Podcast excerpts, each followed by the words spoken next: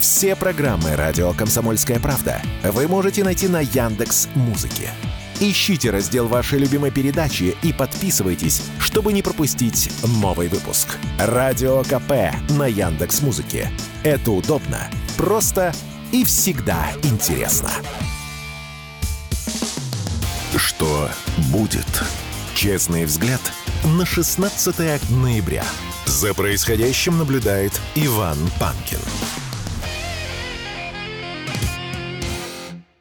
Здравствуйте, друзья! Здравствуй, дорогое Отечество! В студии радио «Комсомольская правда» Иван Панкин.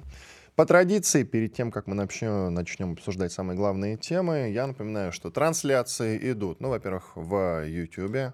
Канал называется «Не Панкин», там трансляция, утро, 16 число, 11 месяц, 23 год. Ну и, разумеется, в Рутюбе и во Вконтакте все примерно то же самое, только каналы называются «Радио Комсомольская правда». Везде подписывайтесь, вступайте там, где вам удобнее слушайте, смотреть. Пишите в чатах, пожалуйста. Я, как обычно, в середине этого часа, в конце и в середине следующего, во время больших перерывов буду отвечать на ваши вопросы, потому что микрофон, вот пока идет реклама, работает. И для тех, кто нас смотрит на этих платформах, я могу отвечать на какие-то самые интересные ваши вопросы. Не забывайте и про подкаст-платформы. Первый — это сайт radiokp.ru, там кнопка «Прямой эфир». Ну и подкаст-платформы CastBox, Яндекс.Музыка, Google Podcast, многие-многие другие. И, разумеется, есть замечательный агрегатор подкаст.ру. Телеграм-канал мой называется Панкин. Есть еще радио «Комсомольская правда». Там дублируется видеотрансляция. Начинаем, друзья. Что будет? Главная тема, разумеется, это долгожданная встреча Байдена и Си Цзиньпиня. Прошла она в Соединенных Штатах Америки, в городе Сан-Франциско, город юности Си Цзиньпиня. И вот он приехал туда спустя несколько лет, наконец. Это, в принципе, первый визит за, э, по-моему, 7 лет. Представляете, как долго Си Цзиньпинь не приезжал в Америку. И я думаю, что эта встреча могла бы быть поворотной, если бы не было одно, одного «но». До этого Байден уже называл Си Цзиньпиня диктатором. И он, представляете, сразу после их встречи решил это повторить. Так и сказал, да, конечно, он диктатор. Ну, в том смысле, что он э, диктатор, тот самый парень, который управляет, вот я нашел цитату, коммунистической страной, правительство которой полностью отличается от нашего. То есть журналист уточнил, вы все еще считаете диктатором? Да, конечно, тот самый парень, который управляет коммунистической страной. Они же отличаются от нас. А все, кто отличаются от нас, они, соответственно, ну, если не диктаторы, то что-то в этом роде. Сама встреча, по крайней мере, если судить по тому, что пишут, прошла никак. Вот, в принципе, вот никак не прошла. Обсуждали, конечно, какие-то вопросы в военной сфере. Может быть, э, какие-то договоренности есть. Многие журналисты написали, и есть такая цитата, что даже их рукопожатие было самым холодным рукопожатием в мире. Я не знаю, рукопожатие, с одной стороны, как рукопожатие, но если сравнивать э, то, как общался, как, во-первых, встретились Путин и Си Цзиньпинь, и как они прощались, то это, конечно, сильно от, отличается. Большой контраст, он сразу заметен, если посмотреть э, видеоролики, допустим. И вышел Си из машины, подошел к Байдену, так, поздоровались и пошли дальше общаться, что-то там разговаривать и обсуждать. А есть мнение, что обсуждали Тайвань в основном. И это было принципиальным моментом для Си Цзиньпиня. Никаких референдумов, то есть никаких попыток отделиться от Китая. И, конечно, Байден, скорее всего, взял это на контроль и пообещал, что да, Тайвань по-прежнему, и мы это признаем, является частью Большого Китая. Но потом все равно назвал его э, диктатором. Тем временем Зеленский общался с африканскими журналистами. Э, нет в его заявлениях уже никакого шапкозакидательства. Э, были слова, что Украина не может себе позволить заморозить военный конфликт с Россией. Ну, то же самое, в принципе, и мы здесь время от времени говорим, никаких заморозок, потому что противник станет сильнее. Вот то же самое говорил Зеленский. Там прямая цитата. Давайте подпишем какие-нибудь Минские соглашения, заморозим конфликт, патовая ситуация. Никто никуда не может двинуться. Давайте так жить. Но мы все жили на Украине в это время, все поняли, все равно это война. Вот цитата Зеленского. И есть еще одна небольшая. Окончание может быть разным. Кому-то оно может понравиться, кому-то нет. Однако оно необходимо. То есть уже давайте лишь бы смерть, э, только поскорее. Вот я вам перевожу, в принципе, с языка Зеленского то, что он имел в виду. Лишь бы смерть, только поскорее. По барабану вообще. Чем все это закончится? После меня хоть потоп. Лишь бы поскорее все это закончилось. И в том числе всплыла история, почему Зеленский не поехал в Израиль, а потому что выяснилось, что то оружие, которое отправляли на Украину, западные партнеры, оказалось у Хамаса вот это оружие. И сейчас израильские спецслужбы пытаются в этой ситуации разобраться. Встреча пока что. Доклад был сделан одной из Э, разведок, Шабака называется, израильская, приводились поставки, приводились факты поставок, причем э, поставки эти курировали э, ребята из ГУР, украинской разведки, руководит которой господин Буданов, которого мы так часто обсуждаем, которого вот я, например, вчера вспоминал в СУЭ. Он же заявил о том, что может не быть между Россией и Украиной мирного договора э, по по японскому сценарию. Вот то же самое. С Японией себя сравнивали.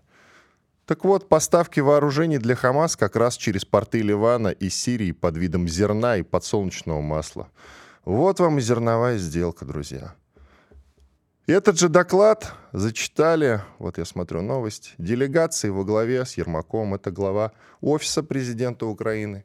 Он вместе со своими помощниками поехал в США – и там, в США, как раз вот перед Си Цзиньпинем, Ермак товарищи, извините, что вспоминаю не того Ермака сейчас, Ермак со товарищи как раз и встречался с американцы, американской делегацией. И вот ему прочли, я подозреваю, сейчас он вернется э, на Украину, и у Буданова будут проблемы. Там состоится очень серьезный разговор между этими ребятами. Потому что прямо сейчас Отгрузка ранее выделенной помощи Вашингтона для Украины тоже заморожена. Как минимум пока что, друзья, до 14 декабря. А, а там они подумают насчет э, продления заморозки. Может оно вновь случиться или не случится. А, тут же была реакция и нашего МИДа на предложение Расмуссона. Я накануне вам рассказывал. Расмуссен — это бывший глава НАТО. Он говорил, что Украину надо брать Э, в альянс по частям, пока еще есть что брать, чтобы обезопасить территорию Европы, соседствующие страны имеется в виду. И это очень не понравилось нашему МИДу. Там сказали, что это неприемлемо. Надо сказать, что в Белом доме, в принципе, э, не стали эскалировать ситуацию и отреагировали так, что вступление в каком бы то ни было виде Украины в альянс может повлечь за собой эскалацию. Так что пока что, друзья, расходимся. Я еще коротко хотел бы сказать, а, вот странная позиция все-таки по а, войне у Украины, у Зеленского в частности. Вот они все как мантру читают, что нужно, значит, вернуть границы 91 -го года. А, шутка про то, какой период 91 -го года они имеют в виду. Давайте уже эти шутки оставим. Просто про границы 91 -го года. Надо вернуть свои территории. Оружие нам дают для защиты. Это вообще не может быть позицией в войне. Потому что, ну, если по военной науке и по военной логике судить, то цель боевых действий, всегда цель войны глобально, это разгром армии противника, а не освобождение территории. Только это надо ставить во главу угла. То есть вот позиция России какая? Да? Разгром армии противника. А Украины там отвоевать какие-то территории. Я вообще не знаю, на что они рассчитывают с такой позиции, на самом-то деле, если честно. Потому что если ты разгромил армию противника, то, в общем, освобождать территории как бы не надо, они уже будут свободны, не так ли? Но, тем не менее, вот они периодически, периодически об этом говорят. То есть, э, что ты ставишь во главу угла, то, в общем-то, и получаешь. Еще было заявление, вот э, некоторые скептики считают, что хватит говорить, что Украина останется без помощи, ей все равно будут помогать. Но э, смотрите, во-первых, уже И сам Зеленский, он с африканскими журналистами общался, я уже приводил эту цитату. Есть и другая. Прекращение финансовой помощи со стороны западных стран вызовет кризис на Украине, так как без нее она не сможет обеспечить социальные выплаты. И вот цитата. «Я вам скажу откровенно, без поддержки будет очень сложно, потому что все деньги, которые Украина зарабатывает, мы отдаем нашим военным. Ну или себе в карман отдаем. Тоже без этого же не обходится. И есть еще одно заявление из Белого дома для еще больших скептиков. Пакеты помощи США Украине уменьшаются из-за заканчивающихся, согласованных Конгрессом средств. Это, опять-таки, заявление Белого дома, а конкретно представителя Совета национальной безопасности Джона Кирби. А, его цитата. «Средства иссякают. Мы достигаем конца веревки». Шутки про мыло можете отложить, друзья. Вот такие в целом дела. Ну и еще есть ряд интересных новостей. А, например, в Киеве снесли таки памятник Пушкина, Пушкину. А, накануне над ним, извините, надругались, раскрасили. А сегодня приняли решение его снести. Вообще вот а, я списочек взял, что на Украине сейчас вычеркивают из реестра культурного наследия. Это, например, в Киеве памятники Пушкину, Шорсу, а, в Житомире и Харькове тоже памятники Пушкину будут сносить. В Одессе памятник Пушкину и князю Воронцову. А, в Измаиле памятник Суворову, в Херсоне памятник адмиралу Ушакову, в Ужгороде памятник Украина освободителям. Радио «Комсомольская правда». Срочно о важном. Что будет? Честный взгляд на 16 ноября. За происходящим наблюдает Иван Панкин. К нам присоединяется Владислав Ефремов, советник Ассоциации ветеранов СВО, автор телеграм-канала «Имперский стаут», участник специальной военной операции, кстати говоря. Владислав, приветствую. Приветствую. Общайтесь же с ребятами, которые на ЛБС находятся, наверняка. А как считаете, все-таки все эти разговоры, такой вопрос, вы, конечно, не военный эксперт, но тем не менее воевали, а, ощущается ли истощение украинской армии или пока все-таки незаметно? То есть все больше и больше фактов появляется о том, что скоро им финансирование-то обрежут? А, вчера я услышал не от э, человека, который непосредственно от ЛБС, но от человека, который вот за последнее время появлялся там чаще, чем я. От э, военкора под псевдонимом майор Гром, который работает, э, мы с ним обсуждали, собственно, БПЛА и активность при применения FPV. А вот люди, которые возвращались буквально еще месяц, там, несколько месяцев назад, рассказывали мне про то, что у противника абсолютное превосходство в воздухе, вот по этому направлению. По его словам, сейчас на многих направлениях это уже не так.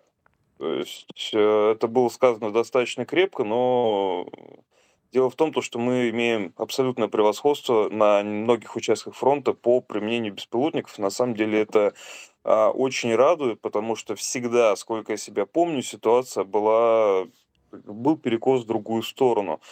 И да, это не может не радовать. Возможно, именно это следствие снижения поддержки со стороны Запада, потому что э, беспилотник это не танк, то есть вот обычные гражданские беспилотники это очень дешевые э, и легкие штуки, которые быстро доставляются, да, то есть на их количестве скажутся какие-то изменения финансирования практически моментально. И, возможно, они уже начали сказываться. Ну, во всяком случае, то, что было сказано про то, что мы превосходим в воздухе на многих, во многих местах, это очень здорово, потому что сейчас а, а, влияние беспилотников, ну, даже вот самых маленьких, самых примитивных, на обстановку на фронте сложно переоценить.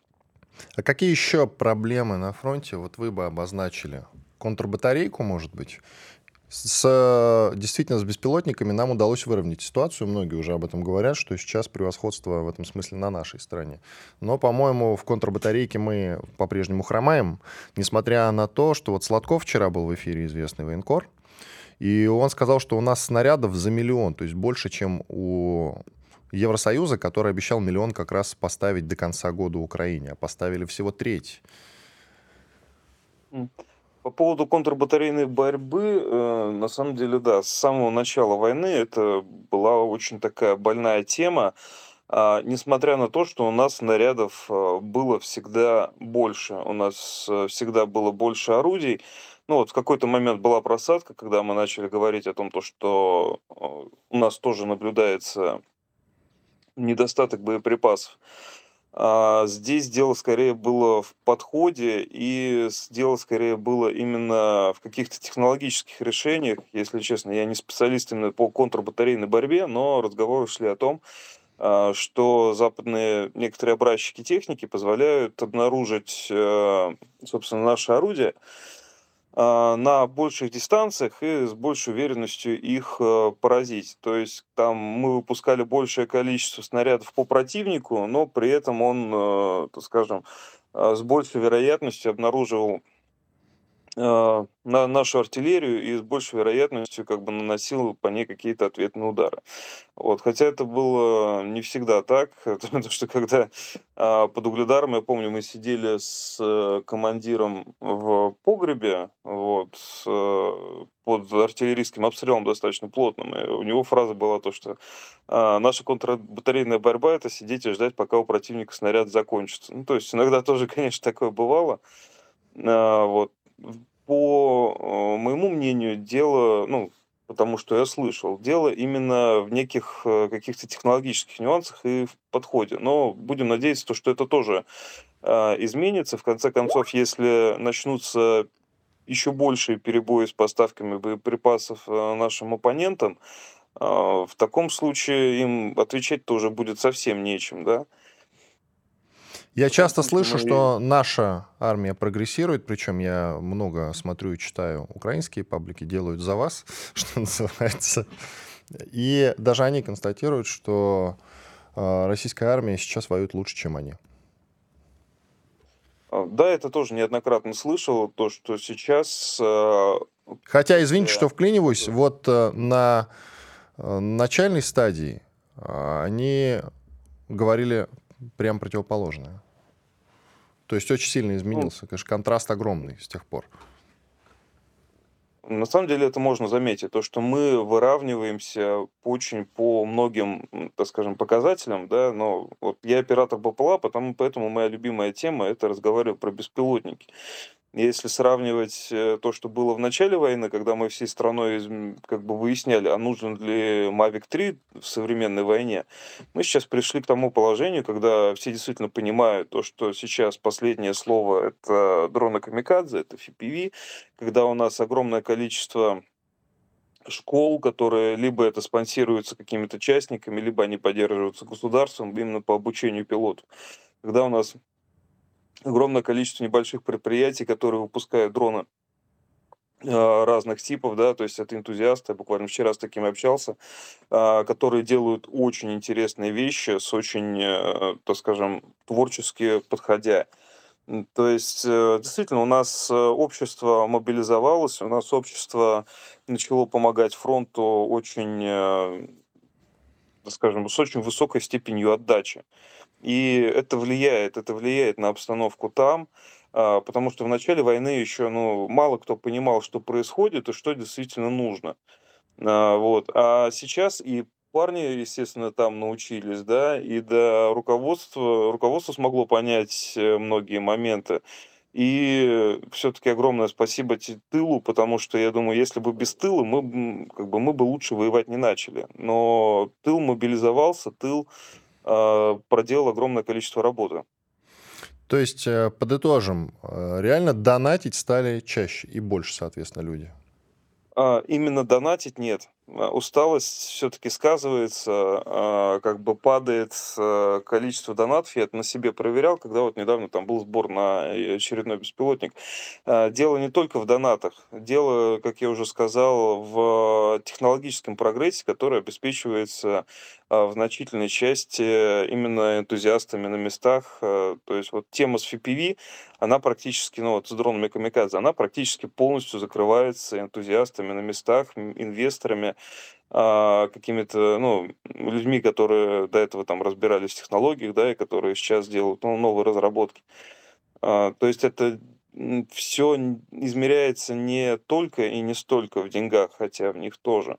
Вот. Но именно рост э, качества ведения боевых действий с нашей стороны, во-первых, говорит о том, то, что мы не тупые и быстро учимся, а, вот. А во-вторых, именно в том, то, что общество как бы наше, оно а, вступается за солдата вот в сложную для, для него минуту.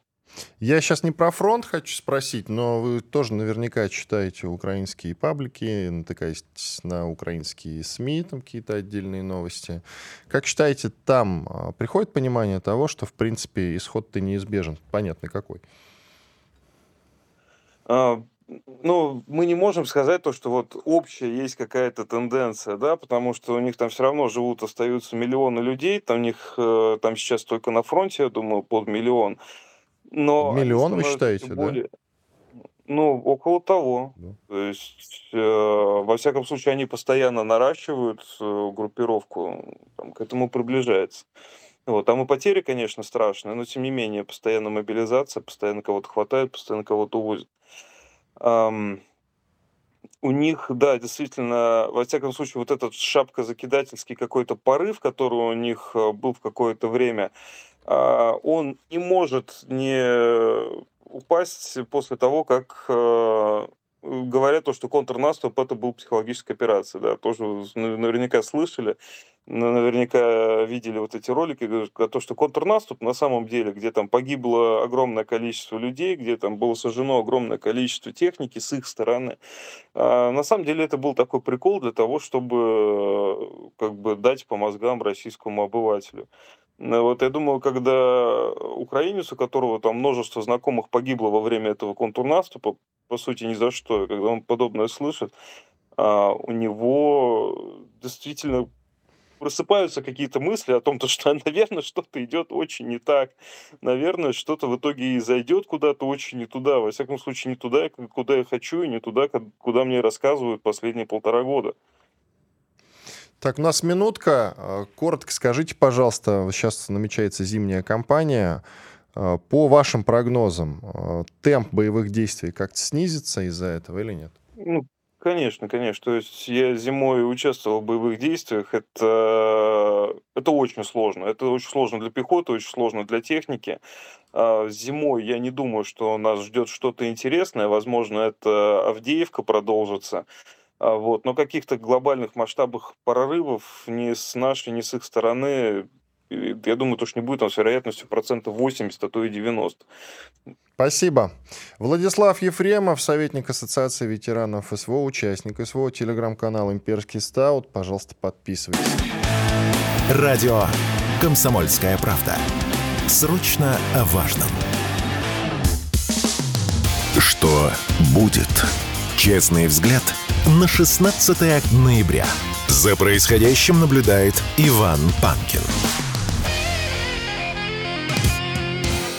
Да, действительно, в студии радио «Комсомольская правда» Иван Панкин. Я напоминаю, трансляции идут в YouTube, канал Не Панкин. Подписывайтесь, пожалуйста, нажимайте на лайки, пишите в чате. Сейчас честно отвечал на ваши вопросы. Rutube и ВКонтакте все то же самое. Каналы называются «Радио Комсомольская правда». Телеграм-канал Панкин и радио «Комсомольская правда». Тоже можете подписываться. К нам присоединяется наш старый добрый друг Анатолий Матвейчук, полковник в отставке, военный эксперт, главный редактор информагентства «ANNA News». Анатолий Андреевич, здрасте. Да, Иван, доброе утро. А давайте начнем с зимней военной кампании. Как вы считаете, будет, э, вот хочется сказать заморозка, но я не про ту заморозку, о которой вы могли подумать. Я про э, про то, что перейдет ли, перейдут ли боевые действия в а, позиционный, э, значит, позиционный характер, будет или нет, как вы считаете? Ну, смотрите... Ну, такой вялотекущий ход. Да, вся ситуация, которая складывается на фронте, говорит о том, что украинские войска э, пытаются укрепиться на дотянутых рубежах и перевести войну в позиционное русло. Для чего они это делают? Ну, я думаю, для того, чтобы восполнить потери живой силе, пополнить боеприпасы, пополнить технику. Ну и, как заявляет их Верховный, это Зеленский, что по весне начать опять э, контрнаступление с решительными целями, как он заявляет. С нашей стороны я вижу на всем фронте активность, попытки отвоевывать территории, захватывать рубежи, продвигаться вперед. И знаете, Иван, я думаю, что мне это чувство военного подсказывает, что война для нашей стороны зимняя будет все-таки активная, потому что мы имеем решительные цели, очень много рубежей, которые мы должны занять, особенно мы должны уничтожить осиное гнездо в Авдеевке, на очереди Краматорск. Это просто жизненно необходимые районы, которые мы должны уничтожить. Я думаю, в процессе зимы мы будем выполнять эти задачи. Сразу отвечу на встречный вопрос. Если у нас возможности, да, у нас такие возможности есть, мы накопили достаточно сил. И еще одно, наша техника, которая на вооружении, она приспособлена для экстремальных условий зимы. Это и металлы, это и различного рода смазки, чего нет у украинцев, которые получили западную технику. И знаете, вот еще о чем хотел с вами поговорить как с военным. Я задумался накануне. Вот они, украинцы, ставят себе задачу отвоевать территории, так она и звучит, ну и вернуться в границы 91 -го года, соответственно. Я про себя думаю, но такую задачу с военной точки зрения, с точки зрения военной науки ставить вообще же нельзя. Э, задача, если с военной логики смотреть, это разгромить армию противника. Но Конечно. они, да, вот. А они говорят отвоевать территории. А они на что рассчитывают с таким подходом? Я, честно говоря, не понимаю.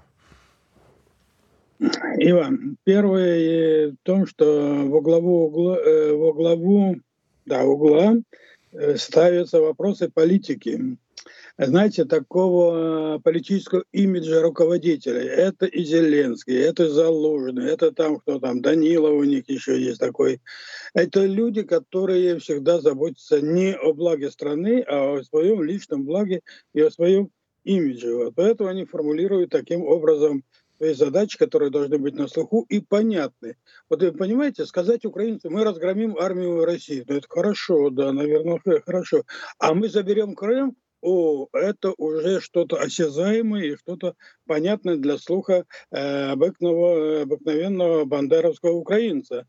Извините за тавтологию такую. Дело в том, что я полагаю, что силы и средства украинской армии, украинского государства исчерпаны полностью. Но можно его реанимировать ну, ну, на две недели, на три недели. Ход и исход войны всегда зависел от э, некоторых особенностей. А первая особенность – это первое.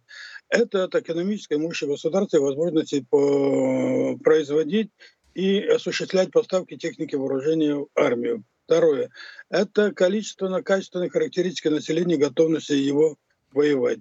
И последнее – это умение использовать внешнеполитический фактор для достижения военно-дипломатических целей. Вот я полагаю, вот это я обрисовал возможности э, ведения войны. Давайте оценим ее. Итак, первое – экономика. Ее нет. Украина не производит сегодня ничего.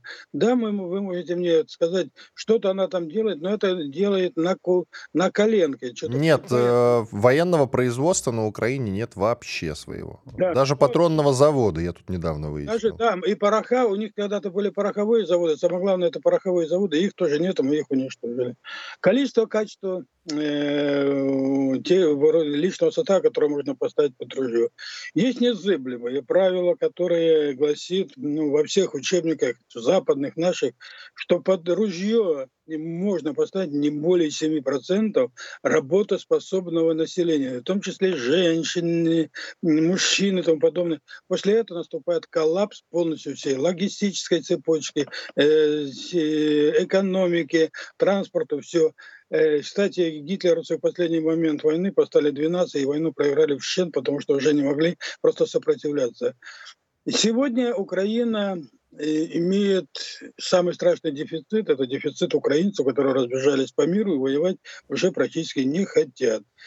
Те попытки мобилизации, которые производятся на Украине, 18-летних, 60-летних, больных, хромых женщин, э, результаты не приводят. Почему? Во-первых, они гибнут как пушечное мясо, во-вторых, очень многие из них переходят уже на сторону российской армии. Я вчера узнал, я даже не знал, для меня стало откровением, только на запорожском направлении в течение вот этого славно известного контрнаступа в плен сдалось 10 тысяч украинцев. Да, есть такая цифра, да. Угу. А я не знал, вы знаете, я, в общем-то, это очень хороший показатель для нашей стороны. Ну и последнее, с точки зрения военно-политической ситуации, вы посмотрите, что творит Запад. Ну вот Макрон заявил, что декабрь будет являться наиболее ответственным значит, месяцем для Украины. Ну, вроде бы как бы э, подталкивает Зеленского к войне. А нет, он его предупреждает, что, слушай, мужик, все, конец в декабре мы тебя закроем, потому что дальше мы с тобой сотрудничать не можем и не хотим. Ситуация развивается, особенно в Азиатско-Тихоокеанском регионе, я, заметьте, даже не говорю о Ближневосточном, а Азиатско-Тихоокеанском регионе так, что необходимо перегруппировать силы и забыть про Украину, потому что там совсем другие понятия. Там угрожает, там угрозе подвергается Новая Зеландия, Австралия, Япония, э, собственно говоря, американский весь этот самый мир, который там развернут. Почему? Да потому что начали совместное патрулирование Китая с Россией и в воздухе, и на море, что предопределяет, в общем-то, напряжение уже военно-политической ситуации в этом регионе. И там два игрока, это не Украина, два игрока с миллионными, миллиардным населением и с миллиардными вооруженными силами, которые могут быть переброшены в любую точку мира. И с точки зрения уже военно-политической ситуации с ЕС и НАТО, ну, НАТО, смотрите, НАТО молчит, они говорят, ну, мы там что-то сделаем, миллион вам снарядов поставим. Треть только, треть поставлена пока что. Да, в 2024 году они им обещают завершить. Что такое миллион? Даже если вот там миллион снарядов дать, э, Иван, чтобы подавить взводный опорный пункт, который располагается в обороне открыто, нужно стрелять ежесуточно 200-300 снарядов по этому взводному опорному пункту. Это раз... взводный опорный пункт так, по фронту 300, в глубину 100 метров. Вот такая вот конфигурация. Если он выкопал окопы и сделал там перекрытые щели, блиндажи, нужно уже стрелять 1200-1500 снарядов. А если он залил бетоном, сделал подземное перекрытие, нужно стрелять около 5000 снарядов. И это не уничтожение, это подавление. Подавление хроническая кратковременная потеря боеспособности. Вы представляете, сколько нужно снарядов, чтобы подавить армию на фронте полторы тысячи километров? Это, в общем-то, как говорят в Одессе, непостижимо. И я думаю, что никогда Украина больше уже не получит такой военной помощи, которую ей предоставляли американцы и НАТО. И последнее. Противоречия в, ЕС настолько достигли своего кульминационного состояния, что я думаю, что в ближайшее время мы увидим с вами, как группа государств будут просто ну, ругаться, если не сказать хуже, в этом своем парламенте, потому что та же Германия, та же Франция, та же это самое, Испания, они очень э, считают свои деньги, потому что у них много социальных проблем нарастилось за эти годы. Вот, кстати, вы вспомнили про военнопленных. Я сейчас сижу и думаю, а как бы нам с умом их использовать? Вот они сидят на харчах на русских толк же должен быть от них какой-то, согласитесь. Можешь их на стройки отправить, а, вместо мигрантов? Не, я серьезно сейчас спрашиваю. Вспомним, да, да, да, вспомним я... опыт э, Великой Отечественной войны. Вообще-то немцы полстраны отстроили, серьезно. И, кстати, неплохо, надо сказать. Согласно положению Женевской конвенции, военнопленный, находящийся в плену, должен иметь возможность отдыхать, получать медицинскую помощь, э, значит, питание, иметь почтовую, ну, сейчас, наверное, компьютерную связь с своими родственниками, и он может привлекаться для выполнения тыловых работ. Ну, пока ну, они только с родственниками общаются, насколько я понимаю, и, и отдыхают. Все, нужно это как-то исправлять, мне кажется. Я думаю, что мы просто не знаем. Скорее всего, их на каких-то хозяйственных работах используют. Но вы правы, вы подняли этот вопрос. Уже их, их уже приваливает критическое число. Я думаю, что их можно использовать и на рытье окопов, и на э, благоустройство дорог, и на восстановление тех деревень, которые разрушили вот эти неонацисты. Давайте паузу сделаем. После перерыва продолжим разговор. Громкий сезон на радио «Комсомольская правда». Весь мир услышит Россию. Весь мир услышит радио «Комсомольская правда». Что будет? Честный взгляд на 16 ноября. За происходящим наблюдает Иван Панкин. И Анатолий Матвейчук, полковник в отставке, военный эксперт, главный редактор информагентства «ANNA News». Давайте продолжим, Анатолий Андреевич. Тут э, ходит мнение, и вы автор этого мнения, что при температуре ниже минус 30 градусов западная техника, которую передали ВСУ, будет выходить из строя. А с чем вы это связываете? Дело в том, что эксплуатационные смазочные материалы, которые были поставлены с техникой в прошлом году, э, имеют свойство менять свое физическое состояние при температуре даже минус 20 уже они меняют. Для этого необходима специальная смазка, они называются э, зимние, а лучше всего арктические. Вот вся наша техника, которая стоит на вооружении российской армии, полностью переведена на смазки арктические. Например, смазки орудийные, которые позволяют откатнику уходить в обратную сторону, перестанет работать при первом же выстреле, его заклинит, пушка остановится, больше стрелять не будет, что происходило не раз в прошлом году. Танки типа Абрамс, типа Леопард, ну, в катках за смазка, которая позволяет каткам крутиться, в общем-то, как кругу, тоже загусевает, что будет приводить свои проломки. То есть э, украинские военнослужащие получат массовую и головную боль по переводу с этой техники на зимние условия. А сами они этого делать не могут, так как нужны специализированные мастерские, ну, если хотите, та станция технического обслуживания, которая сейчас, кстати, э, усиленно развертывается в Польше. Надо что, всю технику перегонять из поля боя туда, на Польшу, приводить свой порядок. Второе, Польша потребовала очень большие деньги с Украины для того, чтобы э, обслужить эту технику. Я полагаю, что зима принесет очень много проблем украинскому войску. А что нам надо сделать, чтобы зимой не было ощущения ну, вот этой позиционной войны, чтобы как бы держать в напряжении украинскую армию? Скажите, пожалуйста. Мы будем, мы будем вести маневренную оборону, маневренную оборону. Ну, то есть продолжать, или, придерживаться той же тактики. активную оборону, если хотите. Она предусматривает выходы на рубежи контратак, нанесение контратак, а возможно даже и контрударов, выходы на огневые рубежи. И еще одно, мы будем вести очень мощную разведывательную диверсионную деятельность по обнаружению объектов противника, нанесению по ним ударов и захвату территории, которую мы только сможем.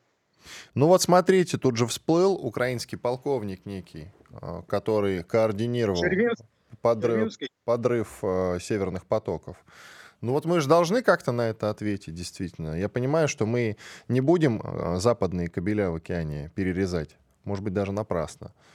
А, но как-то Украину надо наказать, щелкнуть по носу за это, не так ли? Я думаю, да, за это ее наказать надо. Но дело в том, что то, что твердят про этого полковника, это несусветная глупость. Дело О, в том, что интересно. Пол... Так. И этот, э, полковник даже, понимаете, ну это бугор, конечно, но он и бугор в радиусе 3-4 километров. Для того, чтобы осуществить такую диверсию, вы можете представить себе логистику, которая должна была обеспечить его. Не, расскажите.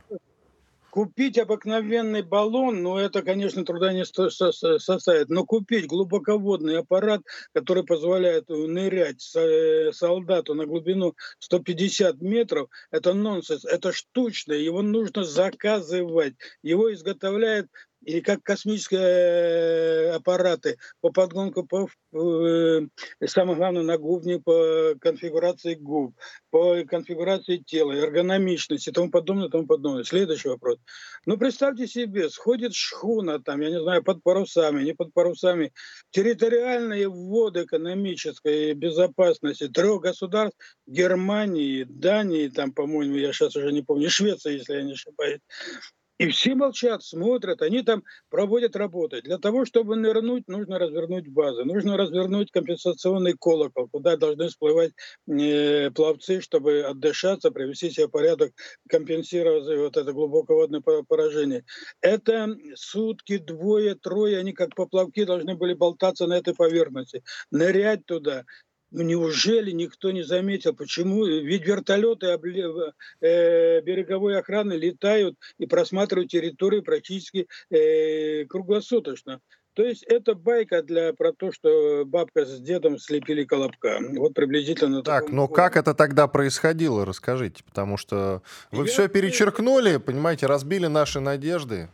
Мы-то думали, что все очевидно. Я да, я думаю, что, скорее всего, специализированные судна, которые есть в любом флоте, который э, ну, более-менее современный. Там есть камеры, там есть шлюзы. Э, с них можно незаметно выпустить группу, незаметно группу принять. Эта группа при входе, шлюзовании входит в камеру, там проходят компенсационные мероприятия. И еще одно, они имели, конечно же, карты дна, они имели карты залегания э, вот этих всех труб, трубопроводов.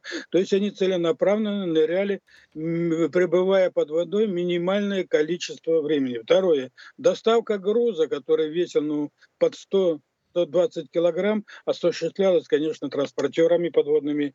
То есть это была молниеносная быстрая операция, которая заняла не более, я полагаю, 30-40 минут в общей сложности которые выходили точно на расположение данных. Я думаю, даже красным карандашом на картах были указаны места закладки, потому что где они наиболее э, целесообразно рванули, чтобы нарушилась полностью герметичность и конструкции.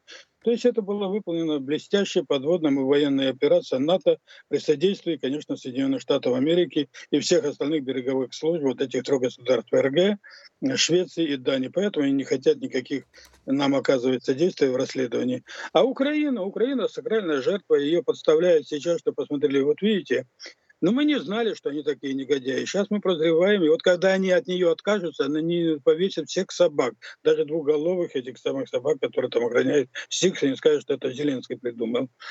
А то, что вы говорите, что Украина выносит отношения нас враждебные планы, это однозначно, там очень много. Эти планы э, превращаются не в военную деятельность, а в террористическую деятельность. Э, то есть государство вроде как бы признано мировым сообществом. Кстати, Организация Объединенных Наций организация, она не признана, так как нет до сих пор границы ее. И все кричат, что ООН признала. Да не признала на Украину. Украина как бы до сих пор в составе Советского Союза.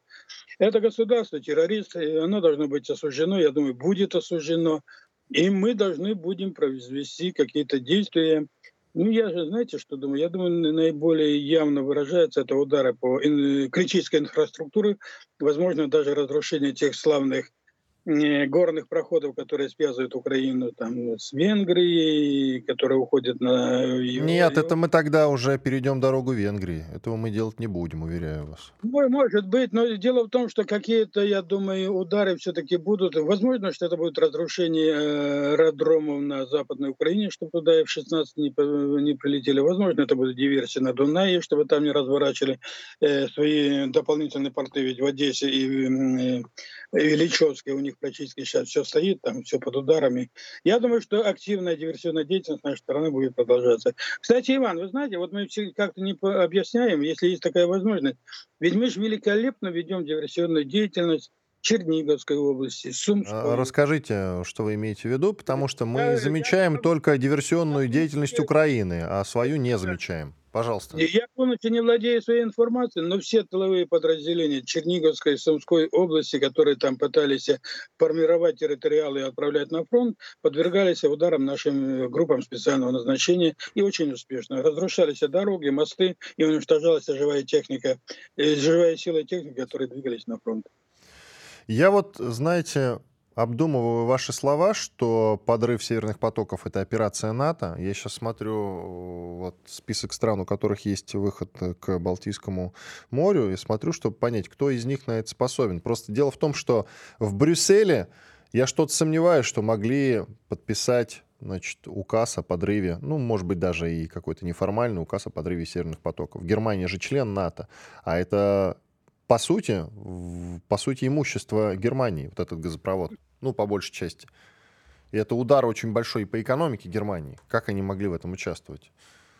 Я э, думаю, что для них это тоже стало неожиданностью. Нет, вы знаете, нет. Дело в том, что я полагаю, что, если вы помните, за несколько дней до этого Шольц был вызван э, Штаты, угу. он вел переговоры с Байденом, был подавлен, глупо улыбался, пытался изображать из себя рубаху парня. Но, но так это его естественное состояние, вы о чем? Э, как, да, но я думаю, что это было тогда неестественное состояние, это было составление давления. И ему объяснили, что ждет э, Федеративную Республику Германию в случае неповиновения. Но он не, не осознал только одного, что в том и в другом состоянии он как лидер – получает проигрыш, и экономика Германии, мы с вами видим, она сыпется, она полностью сыпется. Кстати, сейчас очень идет интересный расклад эм, в Бундестаге.